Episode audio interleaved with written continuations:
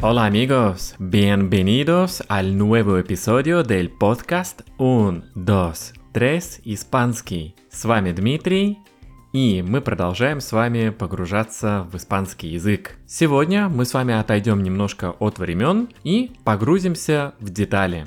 Сегодня мы с вами поговорим по поводу разницы между por и para. Это одна из самых топовых тем для тех, кто изучает испанский язык, особенно на первых порах. Потому что действительно достаточно сложно понять, в чем же разница между двумя словами por и para. Они достаточно похожи и часто для начинающих возникает много ситуаций, достаточно запутанных, когда мы действительно теряемся и не можем сделать правильный выбор.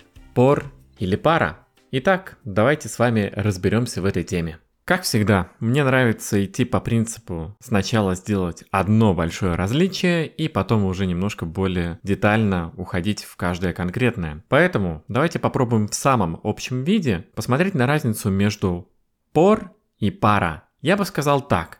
Пара нам необходима для того, чтобы обозначить цель, назначение. А вот пор нам необходимо для того, чтобы обозначить причину. Вот я бы сказал, что это самое базовое различие между этими двумя словами. Хотя бы отталкиваясь от этой идеи, можно уже более или менее сделать правильный выбор, когда мы выбираем пара или пор. Ну а теперь давайте более детально. И начнем мы с вами с пара. Для чего же мы используем пара? Прежде всего, мы используем пара для того, чтобы обозначить, что кому предназначается. Например, если я кому-то что-то протягиваю и хочу сказать «это тебе», в этом случае я скажу так «es para ti», «es para ti». То есть это означает «это для тебя». То есть у нас назначение в данном случае – это тот человек, которому предназначается какой-либо предмет, либо может быть какая-нибудь идея, новость, фраза и так далее. Но важно, что это предназначается для человека. В данном случае «для» у нас превращается в пара.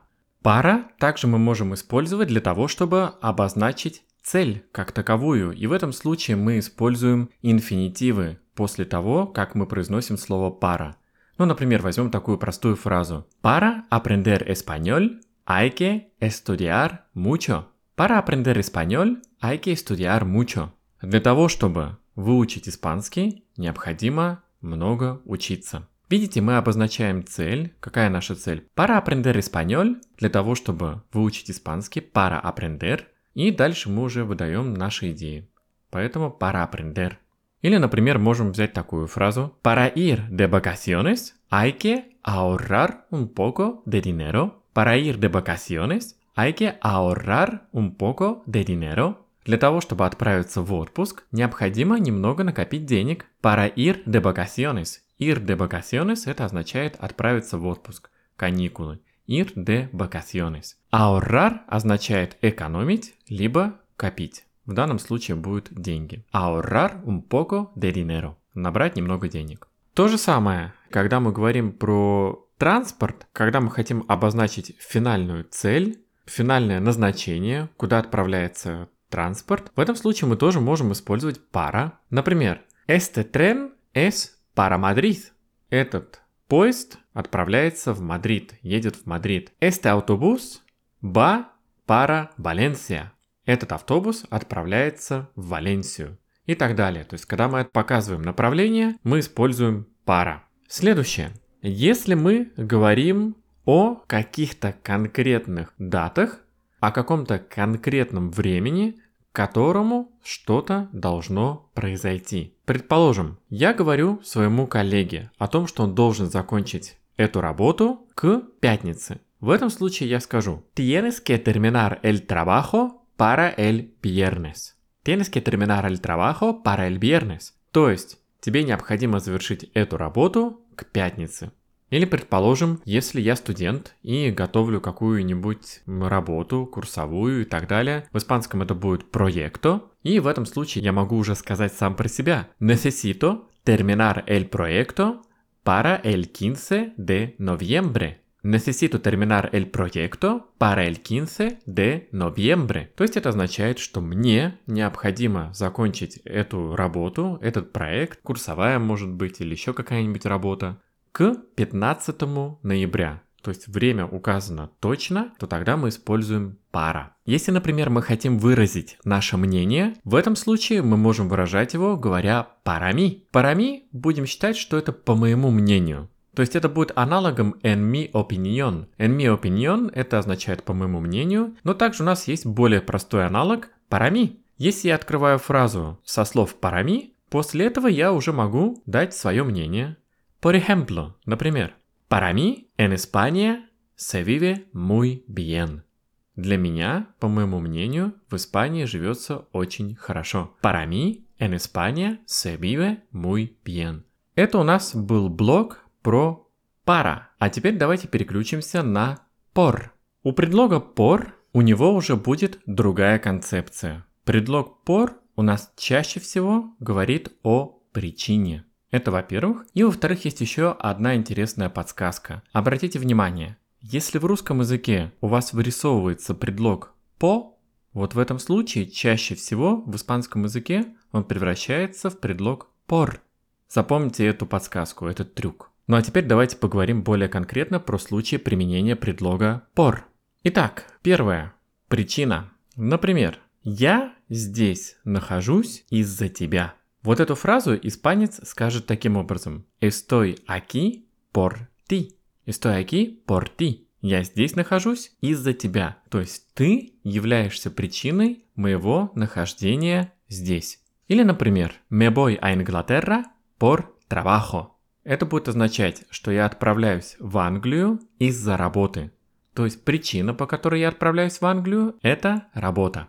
Следующее. Когда мы хотим сказать о том, где что-то находится приблизительно, либо через что проходит маршрут какого-либо транспорта, в этом случае мы тоже используем por. Например, La casa de Juan está por el centro. La casa de Juan está por el centro. Это означает, что дом Хуана находится где-то в районе центра. Плюс-минус. Когда мы говорим о расположении каких-либо мест через предлог por, это означает, что мы даем приблизительное расположение этого места. Однако, если мы уже говорим про транспорт и через предлог por, то в этом случае мы говорим уже конкретный маршрут. Но мы говорим не назначение, куда отправляется транспорт, а именно каков его маршрут, через что проходит какое-либо транспортное средство. Вот у нас был автобус Valencia. Но мы можем добавить el autobús para Valencia pasa por Аликанте и Таррагона.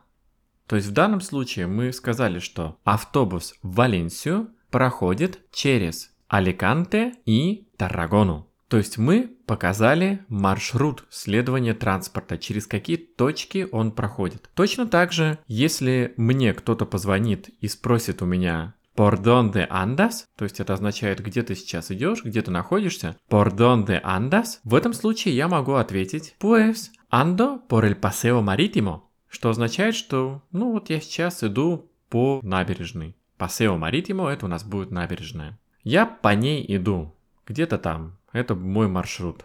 Ando либо voy por el paseo marítimo.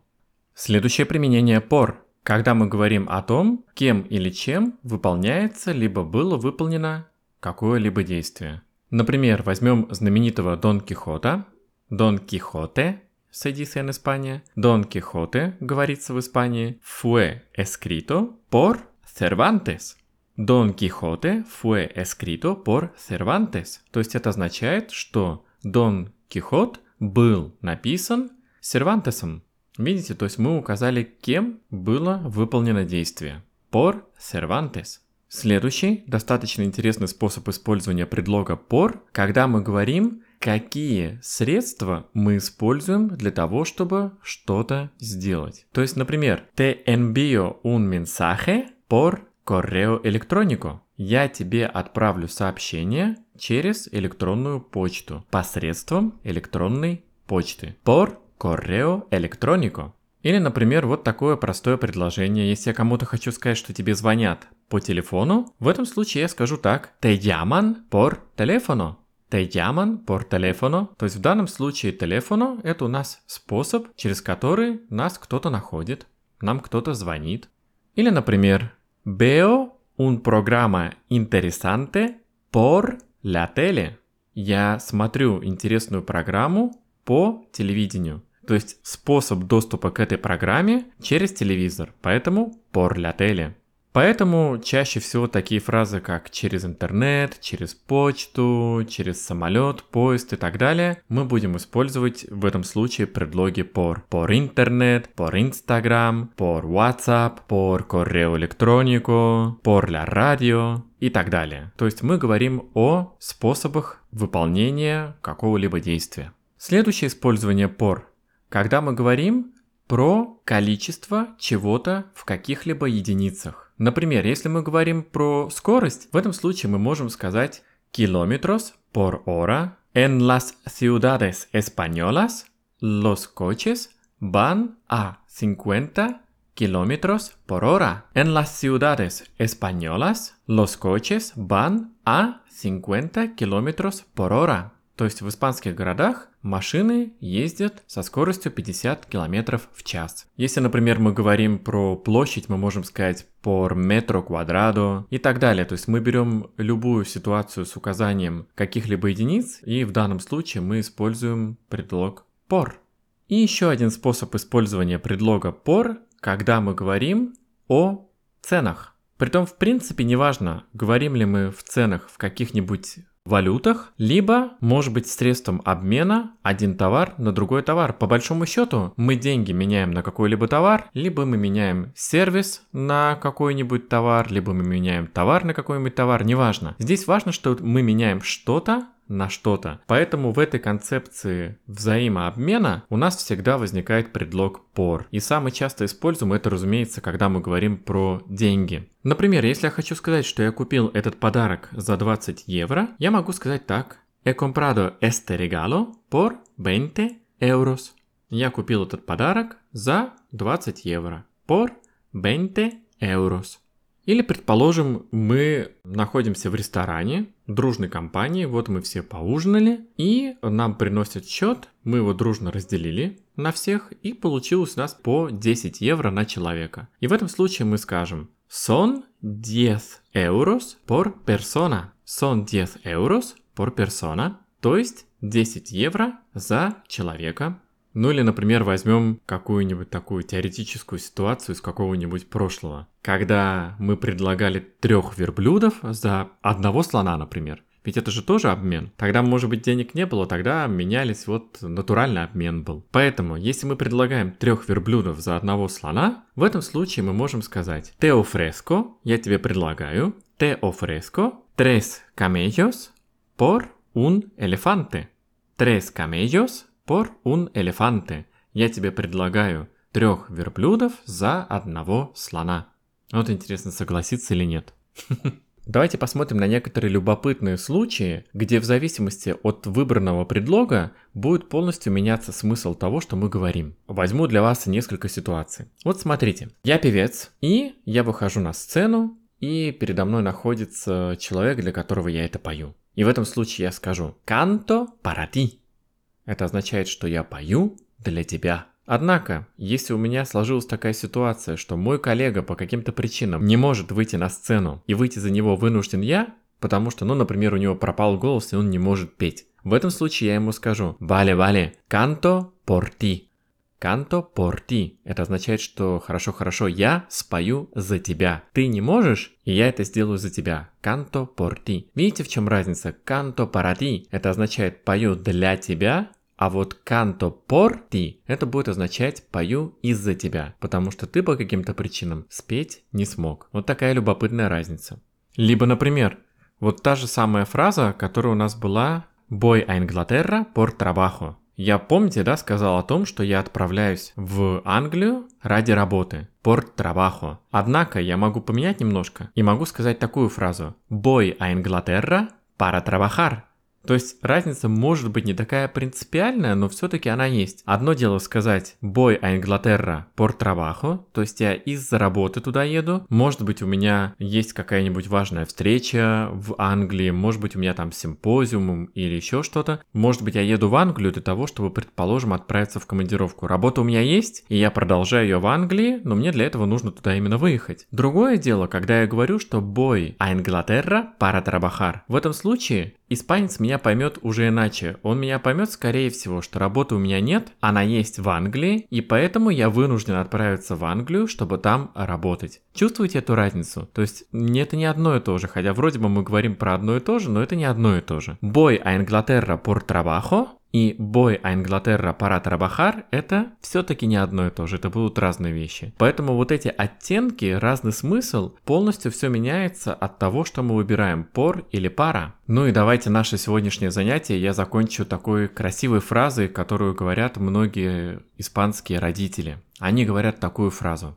Hago todo por y para mis hijos. Hago todo por y para mis hijos. То есть это означает, что мои дети в моей жизни настолько важны, что я делаю все ради и для них. Hago todo por y para mis hijos. Вот такая интересная фраза. Как вам эта фраза? Она вам понравилась? Вот и все, друзья. Теперь вы знаете, в чем заключается разница между предлогами por и пара. Вы знаете, как их использовать, вы знаете основные ситуации, в которых мы их можем применять. И, как всегда, предлагаю вам после нашего занятия немножко подумать на эту тему и представить свои ситуации, в которых вы могли бы использовать предлоги por и пара. На этом все. С вами был Дмитрий и подкаст Un, Dos, Tres, Испанский. Hasta la próxima, amigos!